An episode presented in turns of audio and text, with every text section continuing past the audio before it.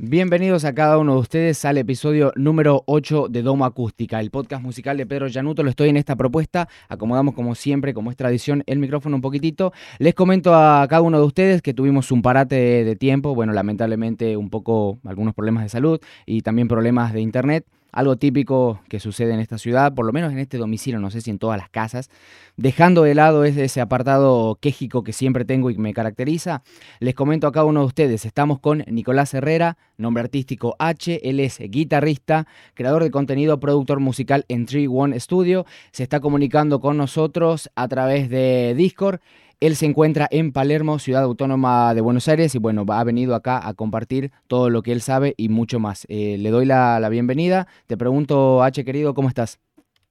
¿Qué haces, Pedro? Muchas gracias por la invitación, la verdad.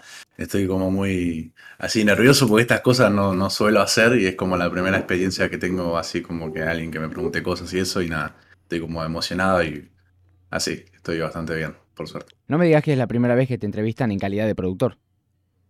La verdad que sí. Ah, sí, bueno, qué bueno, tenemos entonces ese toque, eh, si vos querés, no sé si sería una primicia, pero tampoco es una noticia, pero sí como la exclusiva de la vida, no sé cómo se, no sé si existe esa categoría incluso, la verdad. Y es la primera vez. Así que estoy contento por eso. Bien, bien, bien. Repetimos entonces, Nicolás Herrera, nombre artístico H. ¿Por qué H y por qué la H no tiene H? Eh, primero, primero principal, yo estaba dando muchas vueltas con nombres artísticos. Estaba como. Primero en principal iba a ser Burdan. Tipo B larga U. Burdan, con H al final. Porque yo tengo unos amigos que son de Venezuela. Y eso mismo, viste, hablan siempre burda. Burda en Venezuela es como mucho, una expresión de demasiado. Es decir, no, eso suena burda de bien, me dicen, viste, y todo así con burda. Y dije, ya fue, Burdan, por la N de Nicolás al final, Burdan. Entonces dije, nada, medio raro, Burdan, ¿qué es eso? Y después literalmente estuve pensando y dije, ¿cómo me llamo? Nicolás Herrera. Y la primera letra de mi apellido, H. Después tengo un poquito más de onda sin la H. Es como eso capcioso ahí, como H sin H. Claro, para que no se, para que tenga un elemento, si vos querés, distintivo, ¿no? Porque ¿cuántos H con H podrías encontrar? Claro, por, por, eso hay muchos H con. Totalmente. H. Por Herrera, básicamente, no, no hay tanto complejo atrás de eso. ¿Sos guitarrista desde hace cuántos años? No, desde, que tengo 6 años, hoy en día tengo 19 y, desde que soy chiquito le agarré al piano, a la guitarra. Me acuerdo que la primera vez, me, la, es más, la guitarra que aprendí a tocar se la habían regalado a mi hermano. Mm. Y mi hermano ahora tiene 33 años. Se la habían regalado a él y yo, cuando nací, a pasar seis años, dije, mira eso, qué raro. Y un día de vacaciones empecé a tocar, ¿viste? Claramente no me salía. Y estuve los primeros dos años tocando los mismos cuatro acordes, complicado, estresado, pero todos los días, ¿viste? Porque me gustaba. Y hoy en día hace bastante, hice mucho más que antes, pero hace bastante. ¿Algún otro instrumento que, que domines a día de hoy, así como guitarrista? Batería, piano, bajo, eh, ah, armónica, el ukelele, el violín. Sí, se toca bastante. ¿Y quién de tu familia es músico o cómo tuviste ese primer acercamiento más allá de tu hermano? Hermano me dijiste, ¿no? Sí, sí, pero mi hermano ni siquiera es músico, se la regalaron para ah. nada más para eso, ¿viste? Ah, pensé que era músico. Tomá, tomá la guitarra y fíjate. No, no, no. No, además, si mi vieja después se compró un piano a mi mamá para aprender ella y aprendí yo. Yo era chiquito. Es como, no, ninguno de mi familia es músico. Nadie. Es como, por eso es raro, como de la nada. pero me gustó. Vamos a pasar después a la, faceta de creador de contenido, ¿no? Pero eh, no sos solamente músico, compositor, sino que también sos productor. Me gustaría que me cuentes eh, a tus palabras o a tu modo, primero, ¿qué implica ser productor? ¿Qué, ¿Qué, es ser productor para la gente que por ahí no, no comprenda mucho qué hace un profesional de tu tipo? Y después que me digas cuáles fueron eh, los primeros acercamientos al uso de algún programa en la computadora, de lo que es el DAW, eh, cómo empezaste a tener esos conocimientos, qué hacen estas perillas y ser más curioso en ese campo. Mira, la verdad que el productor hoy en día cumple un rol muy importante en la música, tanto para el artista, eh, porque si uno hoy en día dice, quiero cantar, ¿viste? Y capaz no, no canta, o capaz sí, pero es como quiere hacer música, él justamente tiene que ir con un productor, que este es el mismo que se encarga en hacer, por lo menos yo, en la instrumental, que es el beat, lo que se denominaría el beat hoy en día, la grabación de voces, la mezcla y el máster. Estos son cuatro tópicos que son muy importantes y son los que llevan a cabo una producción musical. Eso es lo que lleva a la producción musical. Es todo eso. Y en cuanto a cuando empecé yo, yo habré empezado hace tres años, dos años, yo justamente con los chicos de 3AM, con los que capaz no los conocen, pero son unos chicos que hacen música. Y yo los, me, contacté con ellos, todo, pegamos buena onda. Y ellos y Diego, se llama, Amboy es un chico que hace beats y lo sube a YouTube. Me dice, un día me dice, che, porque yo no tenía la computadora, no tenía nada para producir. Me dicen, che, guacho, confiamos en vos, viste, y, cosas así. Yo como, pará, me estás jodiendo, viste. Joder, ¿qué me vas a decir? Me dice, no, y me compraron la computadora, la placa de audio, el micrófono. Yo estaba como, pará, boludo, me estaba, me iba a poner a llorar. yo estaba como, no podía creer. Y, yo al principio no les creía, me acuerdo que le había contado a mi mamá. Me dice, viste, como cualquier argentino, te están estafando, me dice mi vieja. Te, va a llegar cualquier cosa, te están estafando, te están... Hasta que me llegó la computadora, me llegó el micrófono, me llegó todo. Ya está a lo loco. Y empecé con todo a producir. Yo me acuerdo que cuando era más chiquito yo tenía un amigo que usaba el FL Studio. Ese es el DAW que uso yo hoy en día. Yo me acuerdo que cuando era más chiquito, 10 años, ponele, iba a su casa. Él ya tenía 15, ponele. A su casa y el, loco me mostraba cómo hacía beats y todas esas cosas, ¿viste? Yo estaba como, fa. Piola, estaba bueno. No entendía nada del FL, porque veía todas las cosas así. Y yo estaba como, uh, ¿para qué sirve? Además que está en inglés. Claro. Entonces, nada, me bajé el FL en la compu nueva, empecé a producir a full, tutoriales, cursos, y yo lo que sé hoy en día, tanto como guitarrista, como músico, como cantante, como productor, lo sé gracias a, conocimientos propios míos de la música y también YouTube. No, nunca tuve un profesor, por así decirlo, que me diga qué hacer y cómo hacerlo. Yo creo que es la situación, no sé si estarás de acuerdo, de gran parte de los productores de toda esta camada, si vos querés que sea de hace 5 o 6 años para acá o quizás un poquito más, en la que tenemos ese nivel, digo tenemos porque también me ha pasado, ¿no? Que gracias a tutoriales y gracias a, a, mucho trabajo autodidacta, eh, he logrado entender cómo funcionan todo este tipo de, herramientas, eh, bueno, para eh, enaltecer la creatividad, para hacer música, para hacer un montón de cosas, también, ¿por qué no?, para, para usarlo como un sustento económico. Yo te pregunto, a día de hoy, este, este, es, un, este es tu trabajo principal, es un pasatiempo, ¿cómo, lo, cómo lo tenés? Exacto, hoy en día yo en mi cuarto estuve preparando todo como para adaptarlo a lo más posible en un estudio y y sí, es mi trabajo principal, estoy, estoy trabajando de eso. La gente me contacta tanto por Instagram o por... Llega, llega por un amigo que le dice que tengo un productor y tal. Y yo estoy viviendo de eso hoy en día. Gracias. A propósito de las plataformas, ¿usas mucho las plataformas para promocionarte o no es tanta la promoción como quizás te gustaría o consideras que, que deberías hacerlo?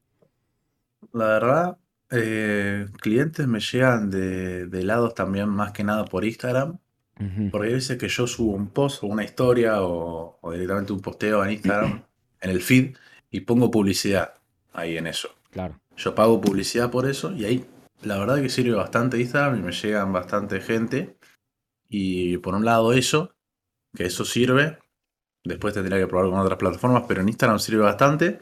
y también me llegan clientes de, de otra gente, ¿viste? Con la que ya había trabajado, me dicen, no, tal, me dijo que vos producías y nada, quería saber, y todo, todo así, Tengo que contarle a la audiencia y por qué no a vos también, H, que yo te conocí así. Mm. O sea, a mí me llegó una publicidad y digo, y el loco que. Claro. claro, a mí me salen publicidades de, como todo, ¿no? De un montón de, profesionales, de gente que tiene que ver con mis gustos y mis intereses, pero no me acuerdo bien qué es lo que me cautivó y digo, a ver, voy a entrar. A veces es como que tengo esa cuota de generosidad, si vos querés, y digo, bueno, a ver, me voy a dejar llevar por la publicidad que está acá, que estoy viendo, a ver qué, me ofrece, qué trae. Y bueno, quedé, me, puse a chusmear y digo, ah, mira, hace creación de contenido. Eh, después quiero que pasemos para esa parte. También tenés un canal de Twitch, en su momento estabas tratando de crear una comunidad, no sé cómo quedará, quedará eso a día de hoy. Este, en Discord eh, le decías a la gente, pásenme sus canciones, sus remix, eh, vamos a hacer una, una, si quieren, una reacción en, directo para compartir. contame bien qué, qué era lo que pretendías hacer ahí. Yo lo que quería hacer era, porque yo me puse a pensar, y yo veía a los artistas, claramente independientes, viste, a los que no son reconocidos. Veo, viste, a mis amigos, a otros conozco, que conozco yo, viste, que sigo, que no tienen seguidores ni nada, viste, que vean que dicen, eh, a sacar un nuevo tema, vayan a verlo, vayan a escucharlo. Y yo siento de que yo hago lo mismo también, y es como que si no tenés un público determinado que no sos reconocido, nadie de esos ponerle del 100% que te ve la historia o que te ve el post, muy poca gente va a ir a ver, a escuchar el tema de verdad. Serán amigos tuyos, gente así. Pero no, no, ninguno se puede dar el lujito así de decir, escuchen mi tema, vayan a escucharlo. Y bien es una manera de avisar, pero no es una manera de promocionar tu música. Esa. Entonces yo dije, eh, ¿qué puedo hacer? Entonces dije, vamos a hacer que me escuchen a mí, cosa que gane yo, pero no tampoco sin ser egoísta y que los escuchen a los demás también. Entonces dije, ya está, hace rato quería empezar con Twitch, me compré las dos cámaras, acá tengo otra, micrófono, me compré el cosito ese también, pero eso, eso fue porque dije, si llegábamos a los 100 seguidores antes de la semana, me compraba eso, dije. Y llegamos a los 200 antes de, de una semana. Qué loco. Y sí, y hice un canal en Discord, se metía la gente, dejaba su canción. Al principio fue mucho quilombo organizar porque me sorprendió mucho que había mucha gente y mandaba muchas canciones. Era mucha gente mandando muchas canciones. Y, bueno, empecé con el Twitch, empecé a streamear y se metía la gente, me mandaban los links de los temas, yo iba reaccionando y les iba diciendo como mi, mi, mi opinión tanto como mi persona y mi lado más profesional, ¿viste? De productor. Entonces le iba dando mis dos opiniones. Y así, así, así se iba escuchando gente, entonces se iban recomendando entre todos. En el Discord están ahí dando vueltas un par, diciendo, mirá, yo, te, yo hago videos, el otro que hace yo hago portadas, y así como se va creando una comunidad. Hoy en día no lo tengo tan presente eso porque estoy colmado de trabajo, tengo muchas cosas para hacer.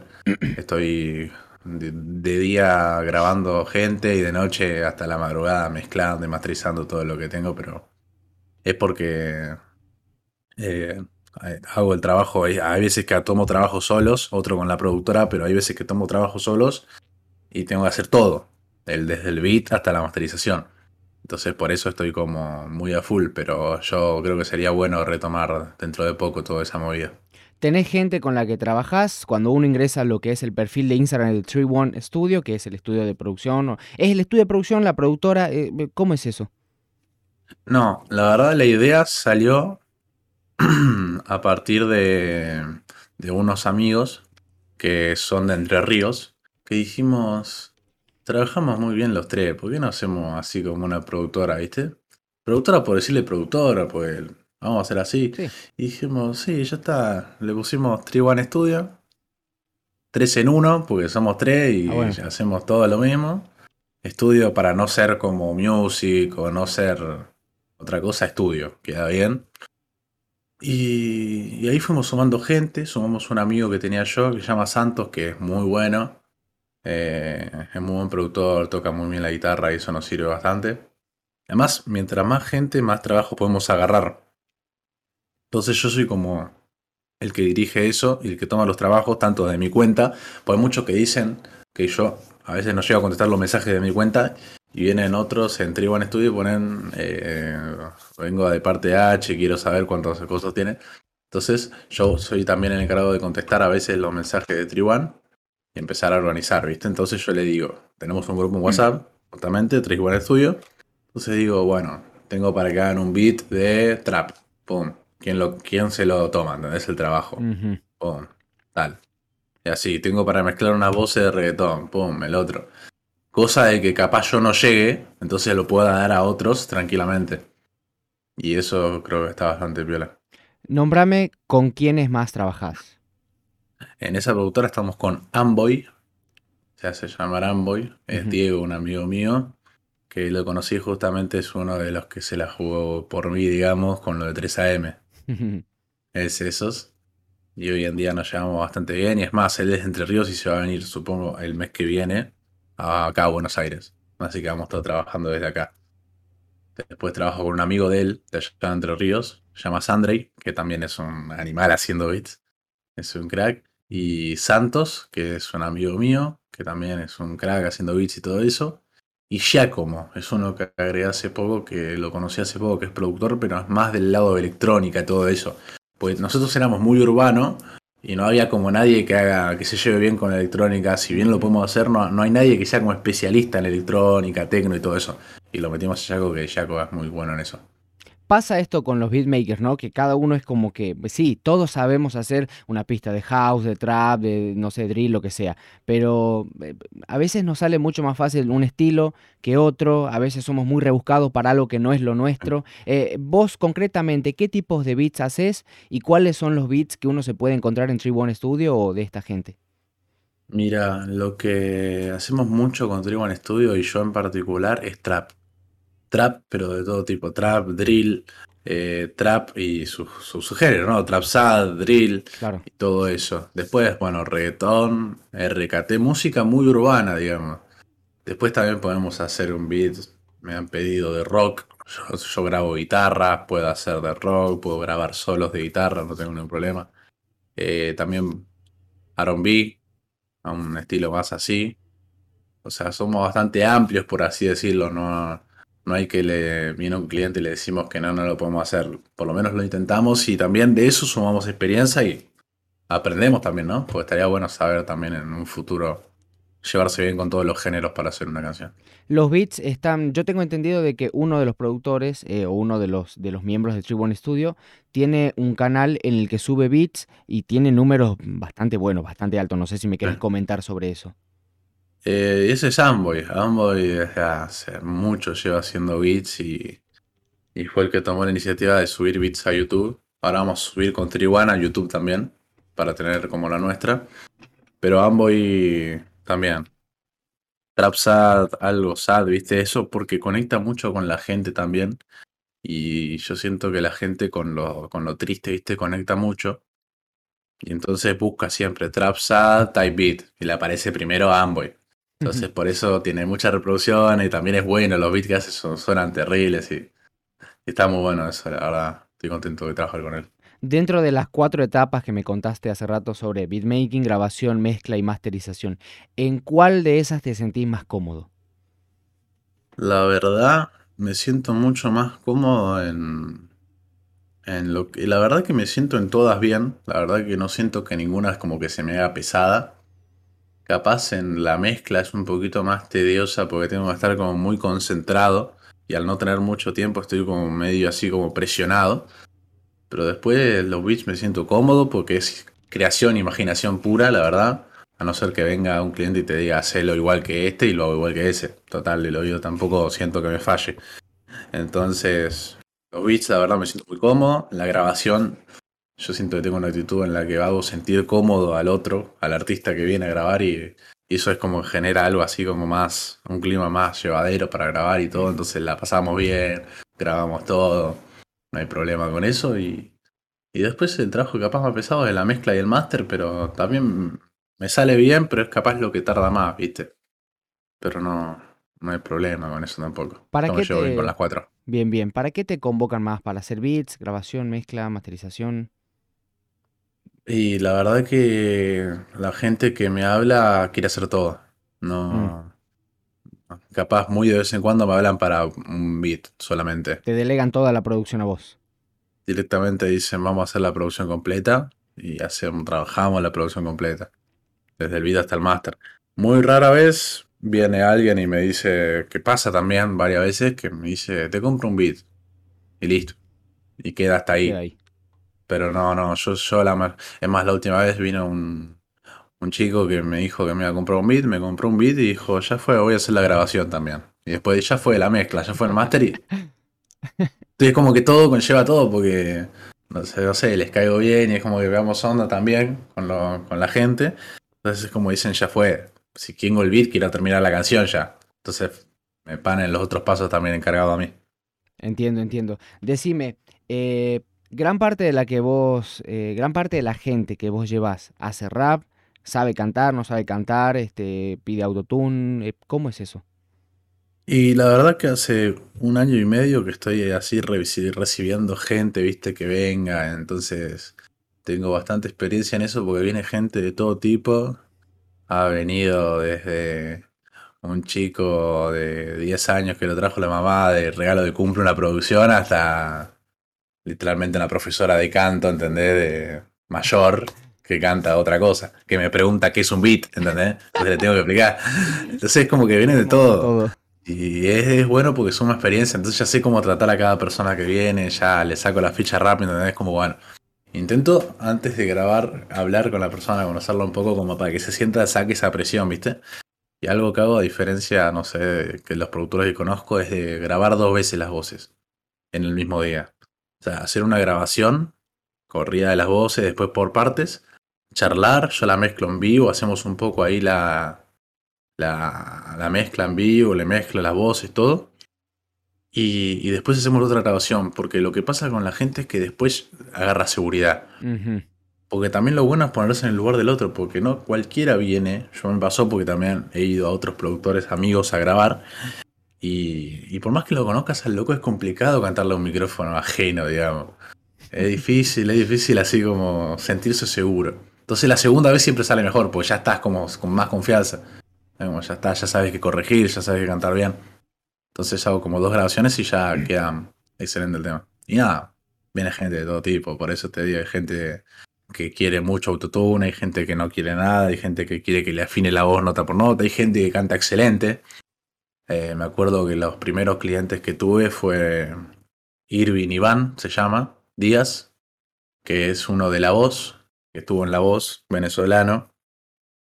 Ese, ese chabón es muy crack, ese tipo cantaba y era tipo, qué lindo la puta. te cantaba y como no te vayas, pero bueno, eso, eso también. Está bueno el consejo que tirás sobre mantener en comodidad al, al, cliente, no necesariamente también siempre cliente, porque imagino que no en todas las ocasiones habrás trabajado eh, de manera paga o en calidad eh, de te ofrezco un servicio, te tengo que complacer a vos con el producto que querés y demás. Pero antes de pasar a eso, me quedaron resonando en la cabeza las dos anécdotas del chico de 10 años y de esta señora que cantaba muy bien y que no sabía lo que era un beat. No sé por cuál anécdota querés empezar, pero te juro, quiero escucharla cada una de esas dos. No, ponele. Y la del nene, viste, me, me habla el nene por Instagram. No voy a decir el nombre, pero me habla el nene, viste. Y me dice, eh, quiero, quiero cantar, ¿viste? Así, me responde la policía, quiero cantar. Bueno, está bien. ¿viste? Ya no sé qué ponerle, ¿viste? Porque hay gente cuando me responde la publicidad, es como muy cortante, por así decirlo, ¿entendés? Y es como, eh, sí, o quiero, o algo así. Y bueno, y no sé qué responder, entonces tengo que ponerme a pensar, ¿viste? Y respondo ahí. Entonces le hablé de todo y me pasó un número de teléfono. Y bueno, me pasó el de la mamá, se, pues yo lo stalkeé al chico y bueno, era muy chiquito, se notaba, era nene. Me pasó el de la mamá, empecé a hablar, vinieron para acá, todo bien. La mamá, la mamá se quedó sentada ahí, un embole terrible, se, aburrida quedó. Pues estuvimos una hora y media, dos horas ahí. Y se me complicó porque tuve que bajarle el micrófono, lo tengo alto. Entonces yo no tengo un micrófono con un pie de poder subirlo y bajarlo así nomás. Si viene alguien alto, le pongo un librito abajo, ¿entendés? Lo solucionamos de alguna manera. Y si alguien bajito, lo pone abajo. Le tuve que poner una sillita chiquitita ahí el coso, el chabón cantando. Se hizo un trap, le hice un beat de trap, tranqui, pito vino. No, re canchero, igual, estaba re cortido el nene, boludo, me encanta. ¿Ah, sí? Sí, sí, me decía, no, no. Sí, sí, sí, poner autotune. Se ve que le gustaba y empezó a investigar en YouTube, se ve, pues me tiró de ecualización y yo como, ¿cómo sabes eso? Estaba, estaba, como flaco, de 10 años, hermano, pará. Pero eso estuvo muy bueno, la verdad. Fue, fue divertido.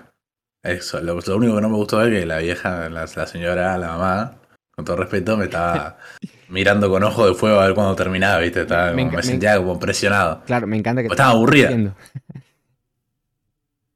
Claro. Se estaba aburriendo, sí, bueno, es verdad. Sí, pasa que los procesos de, producción en sí son, son tediosos, ¿no? Este, por más de que seas un capo, necesitas tomártelo con cautela, con paciencia. Y además, ¿para qué te vas a apurar? Porque es lo que yo siempre digo. Hay una sola oportunidad para que esa canción o esa idea salga a la luz. No puedes hacer una reversión porque ya no es la canción, sino es la segunda versión. en- Entonces no es lo mismo. Entonces tenés que tomártelo con cautela. Me falta la otra anécdota, no te la voy a dejar pasar. Mm, la, la señora. Y me escribe y me pone en la, en la respuesta, me responde, viste, la, la publicidad. Me dice info. Ah, más, ¿viste? Bueno, Muy de Facebook. sí, info. Bueno, le escribo tal, los precios, todo. ¿Viste? Bueno, yo le puse beat, tal, tal, eh, grabación. Me pone que es un beat.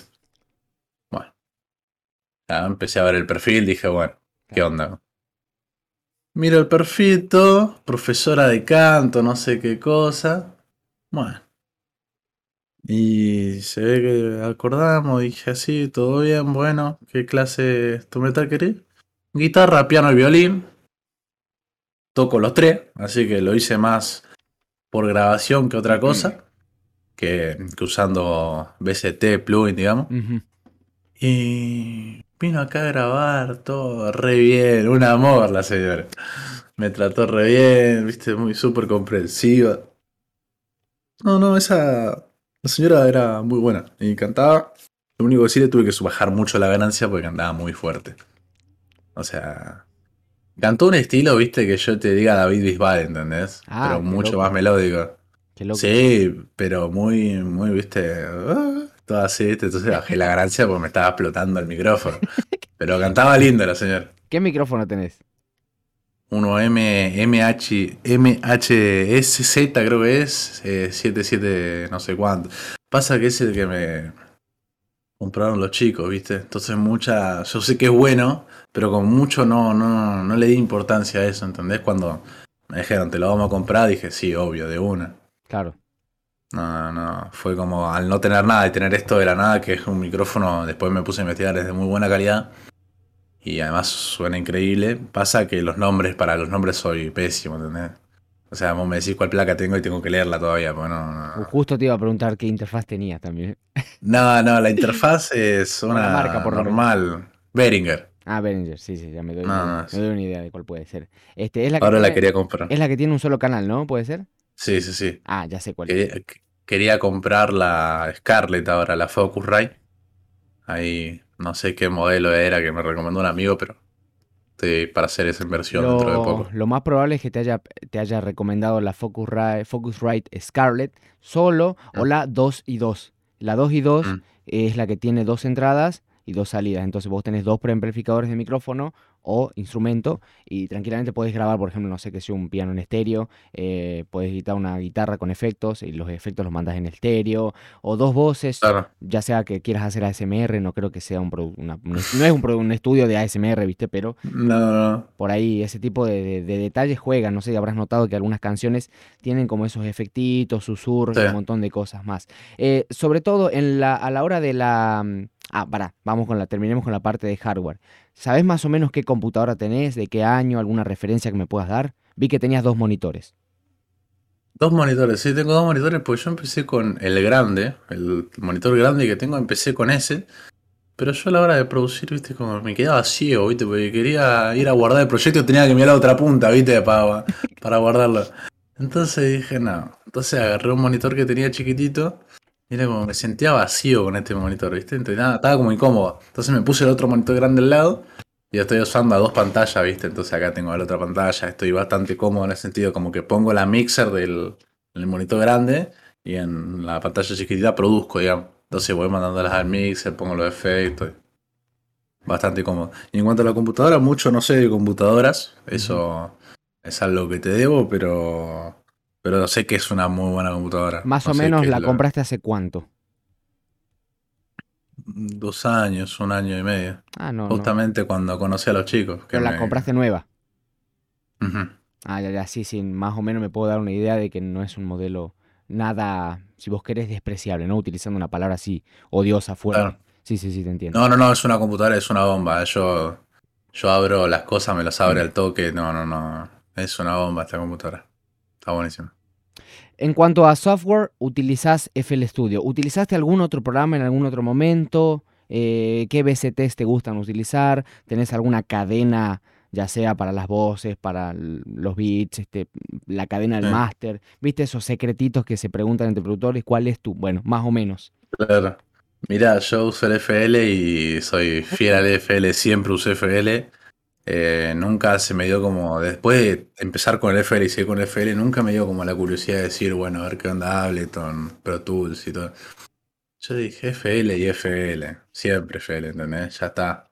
Eh, y los VST que más me gustan, capaz, no soy tanto de, de VST, viste, de decir, fa, este es el que me gusta. Yo tengo un par, viste, que he comprado, como el Contact, todo eso.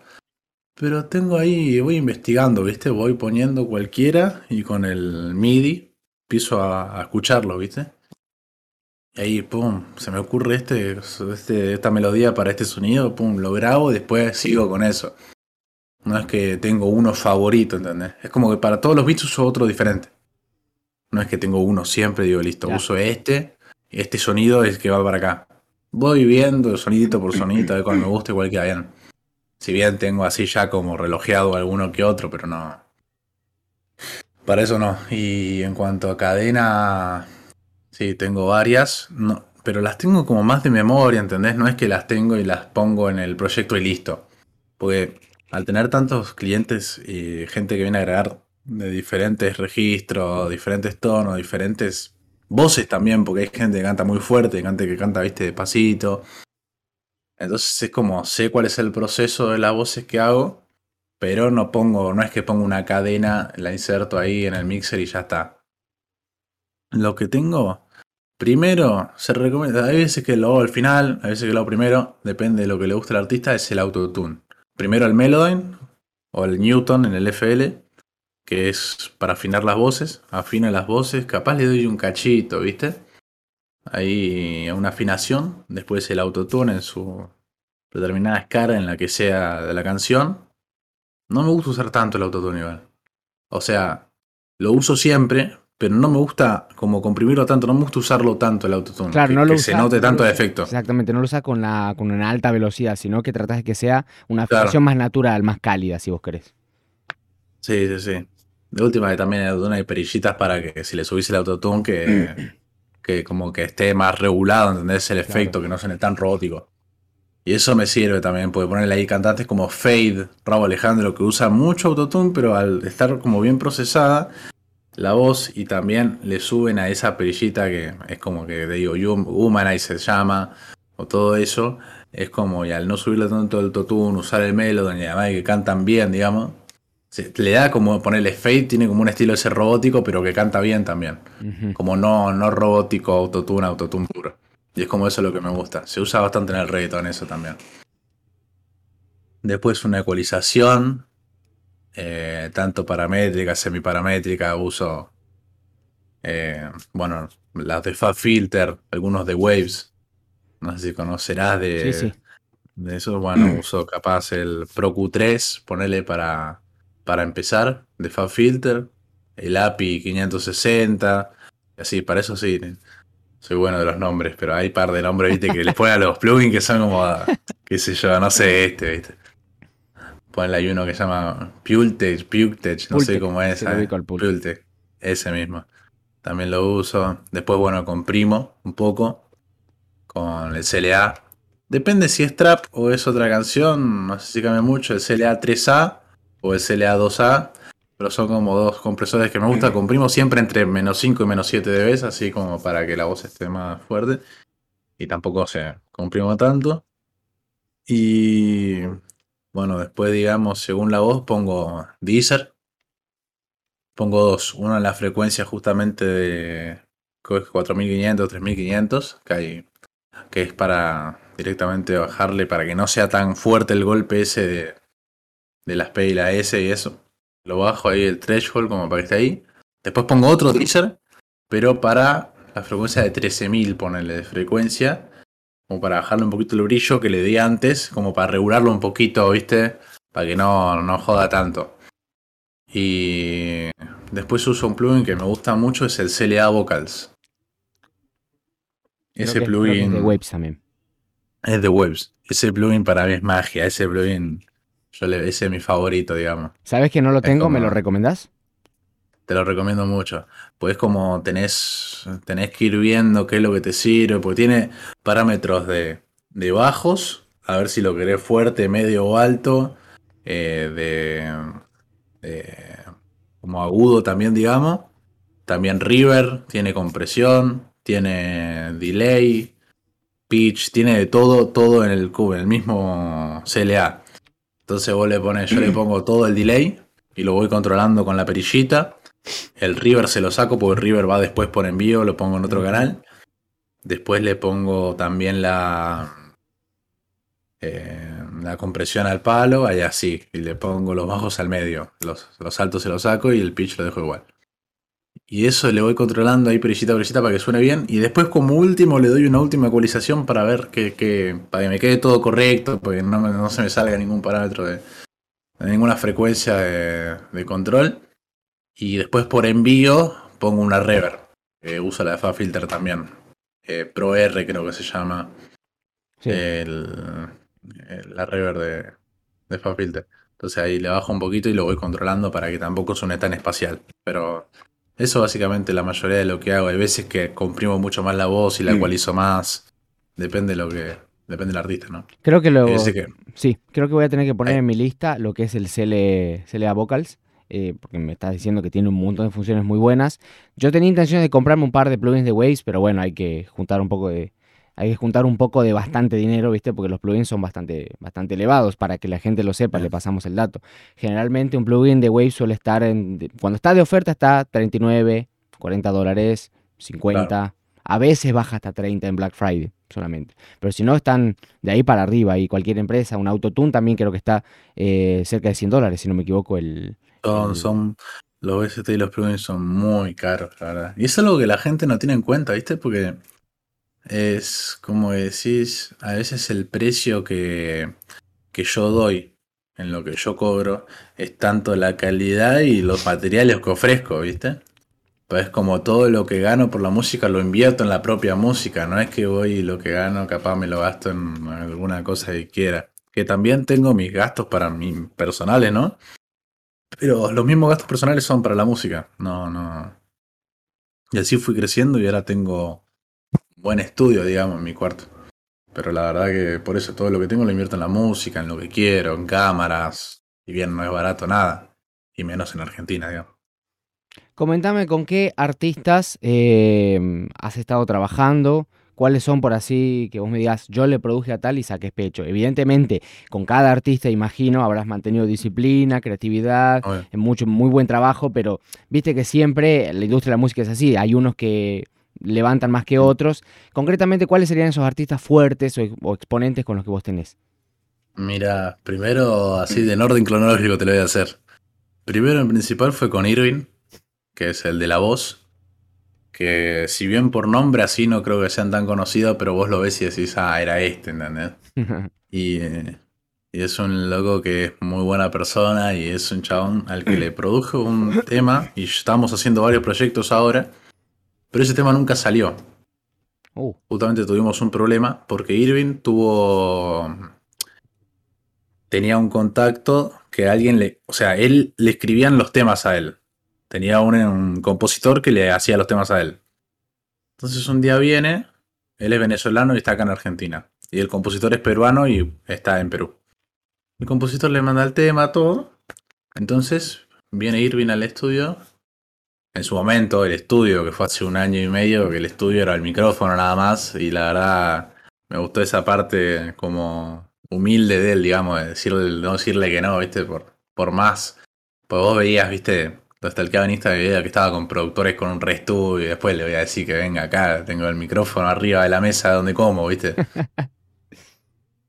Fue como ese el principio básicamente de todo. Sí. Y y arranqué con él, hicimos el tema, justamente con Santos, que era con el que trabajo también hoy en día ahí en, en 3 One. Pero hicimos la canción, todo, la estábamos terminando, era un reggaetón. Y, y dice, no la puedo sacar hasta febrero del año que viene, o sea, hoy, digamos. Sí, a la actualidad. Hoy en día. Entonces, este tema lo habremos terminado como hace 6, 5 meses. Y el compositor se, no se la bancó. Dijo, no, no puede ser que hagamos esto, que lo saquemos este tema. Era un temazo, la verdad. Que lo saquemos tal. Y el compositor, sin decirnos nada, lo que hizo fue, eh, lo grabó con otro artista de Perú y lo sacó con ese artista. Y es como, bueno, y lo registró y todo, entonces no podemos sacar el tema. Pero es como que quedó ahí eso. Pero es como ese fue los primeros artistas como grosos con los que trabajé, la verdad. Pues como más reconocido, por así decirlo, ¿viste? Con más de 100.000 seguidores, por ejemplo, por tipo. Entonces, ese fue como el primero. Y es más, fue el primero con el que arranqué como cliente, digamos. Por eso fue como empezar con toda. Después, así como temas que se hayan dicho, fa. Ponele, hace poco trabajé con Franco Gobo, se llama, que es un chico que lo conocí por TikTok. Que veo. Veo TikTok, viste, voy viendo TikTok. Cada vez me encuentro a, a, gente, viste, que dice, mira, hoy compuso una canción, a ver si les gusta, pam. Ese tema me había recopado. Y le escribo al loco por Instagram. Le pongo, ¿qué haces, hermano? ¿Querés que te ayude con la producción, que te dé una mano? Sí, dale, de una, pum. Empezamos produciendo ese tema. Hicimos con las guitarras, con todo. Hicimos ahí la pro con Ismael, es un guitarrista, es de Uruguay el chico. Es un guitarrista uruguayo también, nos mandó unas guitarras también para que hagamos. El loco grabó sus voces en otro lugar, ahí en que se llama Cuarto Expreso, es un lugar de Uruguay. Me mandó las voces y yo ahí lo mezclé le di un toque con el máster, con todo, y salió el tema, y el tema explotó. O sea, hoy en día explotó. Yo te diga, no sé cómo detener, se llama Otra historia de amor el tema. Y hoy, ponerle, yo me acuerdo que hace un mes estaba a las 100.000, 150.000 visitas. Tanto en YouTube como en Spotify. O sea, entre las dos, digamos, 300, ponerle. Sí, bastante importante. Por eso es como, ahí fue como, bueno, ese fue como uno de los temas así, digamos, que se vio bastante. Y hace poco llegamos al millón de reproducciones con, eh, con un tema que se llama Endaño, que lo hice con 3AM. Que yo con el 3AM son como los más conocidos con lo que trabajo, digamos. Que es por algunos, viste, vienen y me. Hay muchos que me escriben por Instagram y me dicen, hey, le puedes hacer llegar este tema a 3AM. Pero hay muchas, hay muchas que dicen eso, viste. Y, hay muchos que me escriben también, ay, mira, tal. Yo trabajo con ellos y, y ponele veces que hacemos Discord también. Nos metemos acá, agarro FL, producimos, agarro, invento loops con la guitarra y ahí sacamos ideas. Y trabajamos con 3AM y con Diego, que es Amboy, y con otro que se llama Héctor Masari, que es un venezolano que está en Miami, Estados Unidos. Pero trabajamos así, hacemos varios temas y, estamos probando bastantes cosas para este año, la verdad. Esta gente que está en el ah. extranjero, ¿cómo, cómo, ¿cómo llegaste a armar el contacto, el enlace con ellos que están afuera? No, básicamente escribiéndoles, no, no, escribiéndoles por Instagram. Bien. Por eso yo tengo mi Instagram como muy preparado, ¿viste? No sé si te has dado cuenta que tengo como muy el feed muy... Sí, sí, lo vi. Está, está bien prolijito muy prolijo, como para dar una impresión de que la gente lo vea y diga, guarda, tipo, este... Por eso tengo un perfil aparte en Instagram, que es como para subir mis cosas, ¿viste? Estoy tomando un café y lo subo, ¿entendés? Claro, es una especie de perfil, si vos querés, empresarial o corporativo, más dedicado a la parte de producción y después tenés algo más este, personal. Personal, sí. Exacto. Está bastante bueno eso. Está bastante bueno eso. Eh, Aparte de, nombramos 3AM, el muchacho la voz, del que había ido a la voz, eh, ¿con qué gente trabajás que vos decís es muy talentosa, pero todavía no se pegó, todavía no, no, no, no, llegó a ese punto culmine, todavía la gente no se enteró de lo que sabe hacer? Y hay varios que vienen acá y cantan demasiado bien y yo siento que tienen mucho como futuro. También amigos que tengo yo. Tengo un amigo de Venezuela, Sebastián Artiniegas se llama su nombre artístico Arts B. Pero ese chico, la verdad que es que yo te diga de mis mejores amigos y sin conocerlo en persona, te digo, ¿eh? es porque quiere tanto la música como yo y el chabón está con muchos planes y, yo lo veo como reflejado en mí, ¿viste? Es como él cuando eh, me hizo reflejar cuando yo cuando estaba empezando. Y es como, lo quiero dar una mano, le quiero ayudar, entonces yo como le produzco los temas a él, le digo, ya está, tomá, vení, pasámelo. Y es como le hago la segunda mm. con eso. Y siento que el chabón tiene buena voz, tiene, y lo que tiene sobre todo es mucha actitud. Que hoy en día la música no es tanto la voz, sino la actitud. Porque hay méritos que son la actitud y el productor, digamos. Si el productor, ponele pues yo siempre tomo el ejemplo de, bueno, que íbamos a hablar más tarde, me había dicho de elegante o, claro. todos esos. Sí, sí. Si querés retomar con ese tema ahora. Ponele. Elegante es un tipo que si bien no canta, digamos, es un tipo que tiene mucha actitud. Y es como que a la gente en vez de, en vez de bardearlo, deberían tomar como ejemplo de él. Pues mucha gente lo bardea como, nada, este chabón, que se hace el cantante, dejate de joder, o sea, que, hace cantando este payaso. Pero ese chabón, ese payaso, está sacando tema con Tini, está relajado de la vida, ganando guita.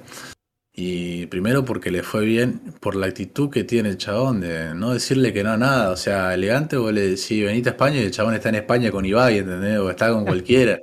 Totalmente. El chabón es muy mandado, tiene buena actitud y, y si bien no tiene buena voz, tiene actitud. Entonces los temas te, lo, te los canta y te lo hace como con actitud, te dice todo.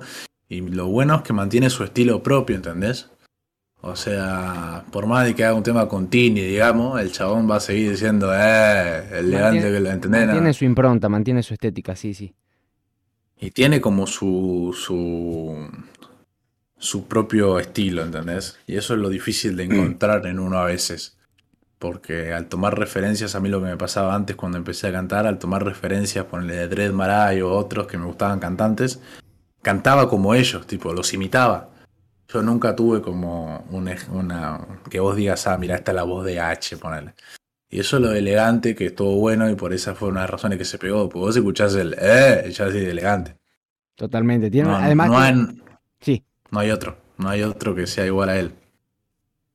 Además tiene como esa rasposidad en la voz que es muy, muy, muy característica. Eh. Yo creo que también lo que ha sucedido con Elegante es de que apareció en un momento, eh, o sea, rellenó un, espacio que, nadie estaba ocupando quizás en, de alguna otra forma, ¿no? Me comentaba un amigo que le gusta, el, le gusta mucho el cine, eh, no tiene nada que ver con esto, ¿no? Le gustaba mucho el cine y decía, mira, le gusta analizar los fenómenos y demás. Me decía, mira, yo creo que lo que pasa con Elegante es como que él viene a resignificar eh, lo que ha sido en su momento la cumbia villera, pero sin los conflictos y la crisis. Entonces, en vez de cantarle al pibe de la villa, o representando, si vos querés, al pibe de la villa en una situación marginada, ahora le canta al mismo pibe de la villa que ahora puede más o menos disfrutar porque ya los conflictos están más o menos mermados y que ya no busca eh, ganarse el pan, quizás, sino simplemente ranchar con los vagos en la esquina, tomando una cerveza, fumando un porro o cualquier otro tipo de cosas. Sí, sí, más o menos eh, juega también con eso, ¿no? Es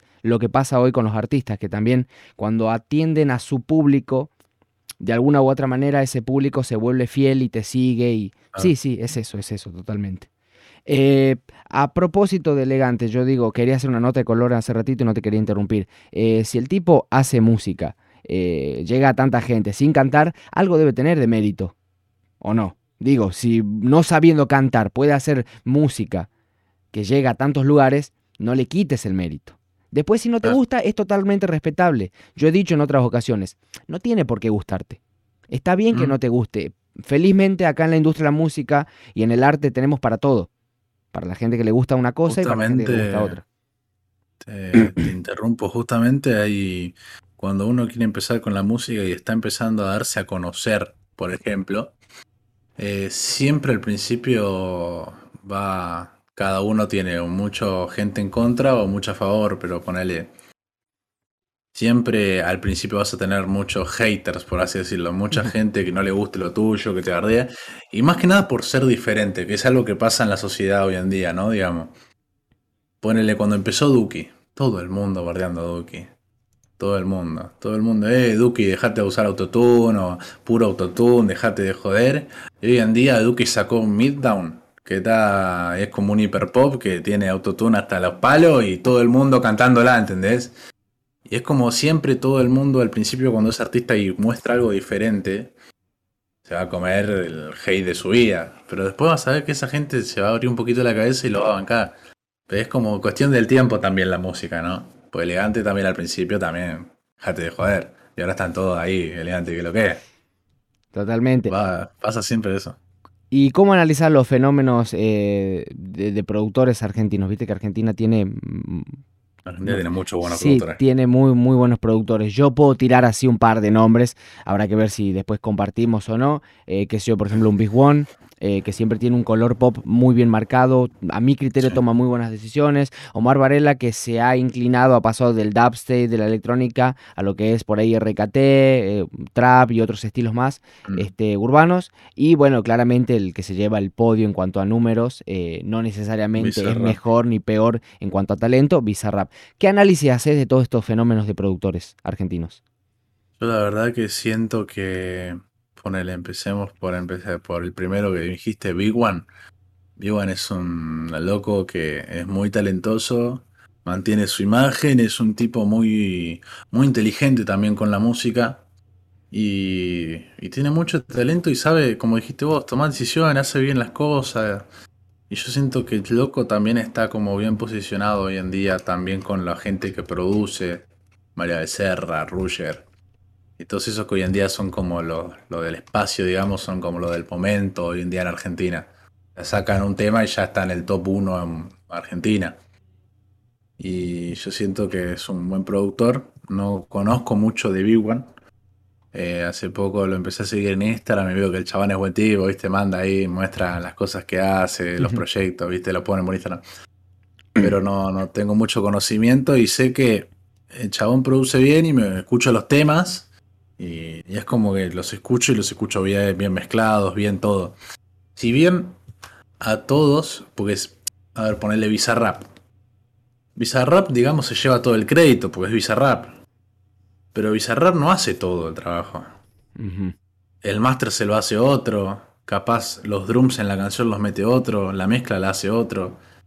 O sea, pero hay mucha gente que no sabe eso, entonces es Bizarrap. Igualmente el chabón es un fenómeno por tomar la iniciativa y el que más sabe de marketing es Bizarrap. Marketing hace que te vuele la cabeza, o ya, ya hasta a mí, yo estoy esperando, yo pensé que ayer 23 iba a salir la de Pablo Londra todavía, ¿entendés? dije, la puta madre, y sale, boludo. Y no, no, no, no, es como que el chabón tiene algo que te vuela la cabeza y hace que su música, si bien no es tan diferente a la que puede hacer otro, ¿entendés? Yo siento eso, es como que lo pones a Big One con una gorrita y unos anteojos en el lugar de Bizarrap y es lo mismo. Te lo digo del lado de una ignorancia también, porque no lo conozco bien a ninguno de todos. Claro, obvio, obvio. Es, tu pues yo lo conociera bien. Claro, pues es lo que veo desde afuera. Porque si bien el sonido de Bizarrap es muy bueno, todo, el de Big One también. El de Seca, el de Duki también. El, cualquiera es muy bueno. No, no. Yo creo que es cuestión de la música hoy en día es más cuestión de marketing y pensar cómo vas a promocionar tu música a que tener tanto talento, porque hay gente que tiene mucho talento pero no lo conoce nadie. Bueno, lo que sucede es de que en realidad tenés que también saber, como vos decís, venderte. Eh, no solo hace falta, o sea, hacer música buena es requisito mm. necesario, pero no suficiente para marcar tendencia. En este caso tenés que hacer un buen tema, ya sea la lírica, la ejecución, este, el beat, la grabación, lo que sea. Pero también tenés que eh, saber venderlo, hacérselo llegar a la gente. Eso sí es verdad. Eso es algo que, hoy juega un rol muy determinante. Hay gente que por eso mismo pone mucho dinero en publicidad, en hacer colaboraciones, en trabajar y demás. Hablando de dinero y todo, hagamos un giro un ratito de, 180. Me olvidé, olvidé, de preguntarte en bajo qué condiciones vos eh, llegaste o ahora producirías a alguien eh, de manera gratuita? Claro, gratis. Eh, yo lo haría. Eh, la verdad que no, yo siempre fui una persona de no juzgar mucho, entonces no me importa no juzgar tanto la persona, sino el talento es lo que juzgo.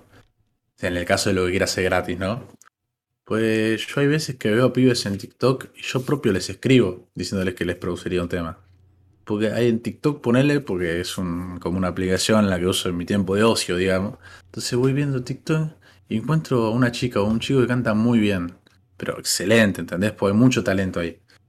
Y entonces le escribo por Instagram, veo el Instagram, le escribo, le pongo che y eso.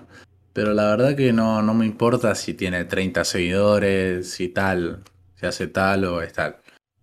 Yo juzgo más el talento que la persona. Porque hay varios productores que yo hablo que me dicen, no, ¿qué? ¿Vos aceptás todos esos trabajos? Si son trabajos. Y, la verdad que mm, en el caso de hacerlo gratis y yo ofrecer mi trabajo, lo haría con alguien que tenga talento y que me guste, la verdad. Ponele, hace poco, hace no muy poco, un par de meses, le escribí a un chico que vive en TikTok que se llama Joan, Joancito el nombre artístico. Es un cubano que está en Argentina. Y le escribí, lo llamé y todo. Y el chabón estaba re emocionado, ¿viste? Porque si bien para mí es normal tener lo que tengo y hacer lo que hago, para otra persona o para un artista que no, te, no lo conoce nadie y que te hable un productor, digamos, es como wow, ¿entendés? Es como la puta madre, me habló un chabón. y, y nada, eh, y justamente me pasó a mí, por eso lo hago, porque yo me acuerdo, yo, yo a diferencia de los productores que yo conozco, andás a ver si Bizarrap y eso, yo empecé al revés con la producción. Empecé primero con la música en sí, con teniendo una bandita de rock, cantando, con una guitarra, saber tocando instrumentos.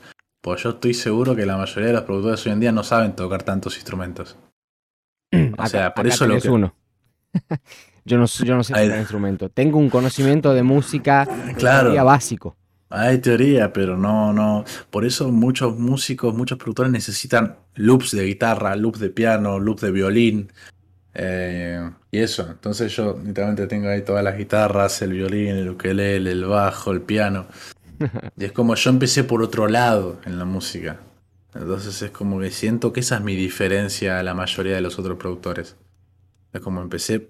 Entonces yo hoy en día quiero hacer un beat y como capaz otros productores en el FL agarran y te ponen automático la escala de tal y van viendo acorde que suena bien, que suena mal. Yo agarro el piano, empiezo así, pam, pam, invento una cosa y chao, y sigo con eso. Como lo hago mucho más rápido y lo hago más fácil. Pero es por empezar al revés. Y entonces por eso te digo que entiendo a los otros cuando lo llamo, porque yo cuando empecé, empecé cantando, antes de productor, empecé cantando y y un día me habló un productor para hacer un tema, y yo estaba como loco, ¿entendés? Era como le conté a mi vieja, le conté a todo el mundo. si era el chabón no era un productor grosso, ni le había trabajado con nadie, era como que estaba empezando, yo me volví loco. Entonces es como esa sensación, y hoy en día donde estoy posicionado, que te hable así como así a un chabón como Joancito que estaba en la nada, le volvió loco y eso me puso muy contento también. Y hoy en día sigo trabajando con él. Así que le mandamos un saludo a Joancito Después se lo voy a mandar para que escuche. Eh, qué bueno, qué bueno. Sí, sí. agradecido entonces de que, lo compartas. ¿Y dónde buscamos algo de Joancito como para escuchar, ya que es el que más resuena en este momento de la entrevista? YouTube. YouTube, pues hay un tema que hicimos, que fue de los primeros que hicimos, que se llama Bailemos. Bailemos, pone Bailemos, Joancito y te va a aparecer. Joancito con Y o con J. Con Y. Bien, bien, ya lo vamos a buscar, entonces a toda la gente que vaya a YouTube a buscar eh, ese tema. Em, estamos ya llegando a la parte final del episodio número 8 de Domo Acústico. Eh, agradecer como siempre a toda la gente que nos acompaña, tanto en Twitch como en YouTube, Spotify y en el resto de plataformas de streaming en la que cada uno se sienta cómodo de escuchar eh, esto. H, ¿hay algo que quedó pendiente, alguna cosita que quieras comentar, algún consejo a los productores, eh, me quieras comentar, eh, me quieras responder, por ejemplo, por qué teniendo y siendo productor, teniendo todo a tu alcance, no te dedicas a este, ser cantante vos mismo, también ser un artista en cuanto a lo que es eh, cantar y componer letra, por ejemplo, y bueno, ya estaríamos haciendo un cierre. Dale. Mira, yo como canto y tengo mis temas, tengo temas que los produje yo, tengo temas que puedo hacer yo mismo. Y sí, puedo hacer mis temas, puedo hacer todo lo que yo quiera, sabiendo todo esto, me puedo poner acá a cantar y listo, y me grabo solo y listo. Lo que pasa es que tengo varios temas hechos, pero no los saco porque eh, hace poco saqué uno que siento que da eh, muy, muy buen tema, que se llama Tu Foto, ADH claramente, y y lo que pasa al principio es por más buen tema que tengas, pues yo antes pensaba, algo buen tema, pues algo que le recomiendo a la gente y le, le, como le aconsejo, que no pare con la música, porque yo hago un buen tema. Vos, total, tengas un mejor tema del mundo, vos lo sacás y por más que no seas conocido, no se va a pegar de la nada. O sea, no vas a tener 3 millones de visitas por ser un buen tema. Sí, entiendo. O sea, vas a tener las visitas que tengas según tus oyentes y según la gente que te siga. Entonces, yo salgo un tema, no lo promocioné bien, no lo promocioné mucho, ni lo hice muy bien, pero no pasa las 500 visitas. Entonces, dije, bueno, la música es constante, es así. Antes tenía 100, ahora tengo 500, después tengo 1000 y así. Entonces dije, no saco, los tengo muchos preparados, pero para sacar en otro momento. Porque yo, si bien tengo la oportunidad de avanzar con oyentes, pero como productor. Entonces, si sos artista y estás queriendo sacar temas, saca todo, saca todo lo que puedas, porque en la cantidad hace la calidad, porque vos seguís haciendo, sacás temas, sacás temas, y vas subiendo oyentes, pues te van reconociendo. Y además, las canciones tuyas son como un CV, digamos, como un currículum para otra gente. O decir, mirá, hagamos una colaboración, tengo tal tema, tengo tal tema. Y es como también te sirve ir llenándose de temas. Yo no lo voy a hacer porque puedo subir temas como productor. Y un date curioso que lo digo para cerrar, que lo que se viene, voy a hacer sessions yo. Voy a uh, empezar a hacer sessions. Así que muy, con una idea muy original que la van, a, la van a tener que ver después, no la voy a decir. Pero es algo que, que va como revolucionar, digo yo. Qué loco eso, decime, ¿sabes más o menos en cuánto podremos ver alguna session de H número, eh, número uno, así? El mes que viene, mes que viene, mitad del mes ah. que viene capaz. Ah, no, ah, ya lo tenés. Ah, si me lo decía así, reconfío y es el mes que viene, ya lo tenés todo más o menos orquestado. Qué piola eso, Qué piola, muy revolucionaria, así que no digo nada, solamente lo aviso para que estén ahí atentos. Qué infeliz que sos, me dejas así pensando qué será, qué elemento pondrá, qué nombre, qué artista. Bueno, bueno, lo dejemos ahí nomás. H, querido, H, querido, espero que te hayas sentido cómodo en el episodio 8 de Doma Acústico, esta propuesta. De hecho, sabes que me estoy dando cuenta de que así como vos decís de que no te importan tanto los números y más te fijas en el talento, de alguna u otra forma tengo que agradecerte porque este podcast no es sumamente escuchado y sin embargo ha sido una buena oportunidad y espero que te hayas sentido cómodo y que haya sido algo piola para vos la verdad que es una, fue una linda experiencia, es como algo que, ya también me iré acostumbrando a sentirme más cómodo. A este me sentí muy cómodo, pero ya me iré a soltarme más en otras, capaz que me inviten a otras o nuevamente a hacer otra con vos en un futuro, digamos. Porque si bien soy la primera, también puede ser la décima cuando capaz de acá a, cinco, a un año esté más pegado, ponele. No tengo duda de, no tengas dudas tampoco en llamarme que no te voy a decir que no. Encantado entonces, tenemos eh, la, posibilidad de invitarte en alguna otra ocasión. Esperamos que seas todavía mucho más talentoso, eh, ya estés pegado, como se dice dentro de la industria. Y si no, de mm. todas formas, igual vas a ser bienvenido acá, no hay ningún problema. Vamos a seguir eh, charlando y conversando sobre cómo vas evolucionando, qué cosas nuevas. Viste que siempre, todos los días, uno tiene experiencias muy, muy fructíferas, muy buenas en el estudio. Así que en el estudio y fuera del estudio también, con la misma gente, obviamente. Les pido disculpas a la gente si querían saber algo de H y yo no lo pregunté, no lo consulté, no estuve bien pillo en algún momento, pero bueno, salió esto, así quedaría, quedará el episodio número 8 y espero que cada uno de ustedes los haya disfrutado. Vamos a dejar las redes sociales de H eh, y de todo lo que es el Doma Acústico y Pedro Yanútolo, obviamente, para que ustedes revisen eh, todo lo que tenemos para ofrecer. H, creo que ya no hay nada más para decir. Eh, gracias por la participación y bueno, será en otra ocasión también que conversaremos. Me gustaría mantener contacto para chusmear simplemente qué andas haciendo y demás. Seguramente me pasaré a comentar también la, la session que vas a lanzar, que esperamos, la espero con ansias y creo que gran parte del público también. Dale, Pedro, muchas gracias y un placer estar acá, así que te mando un saludo y que andes bien. Igualmente, anden muy bien cada uno de ustedes, cuídense. Un abrazo grande a toda la, querido, exactamente, un saludo grande a toda la querida audiencia de Domo Acústico. Así finalizamos el episodio número 8.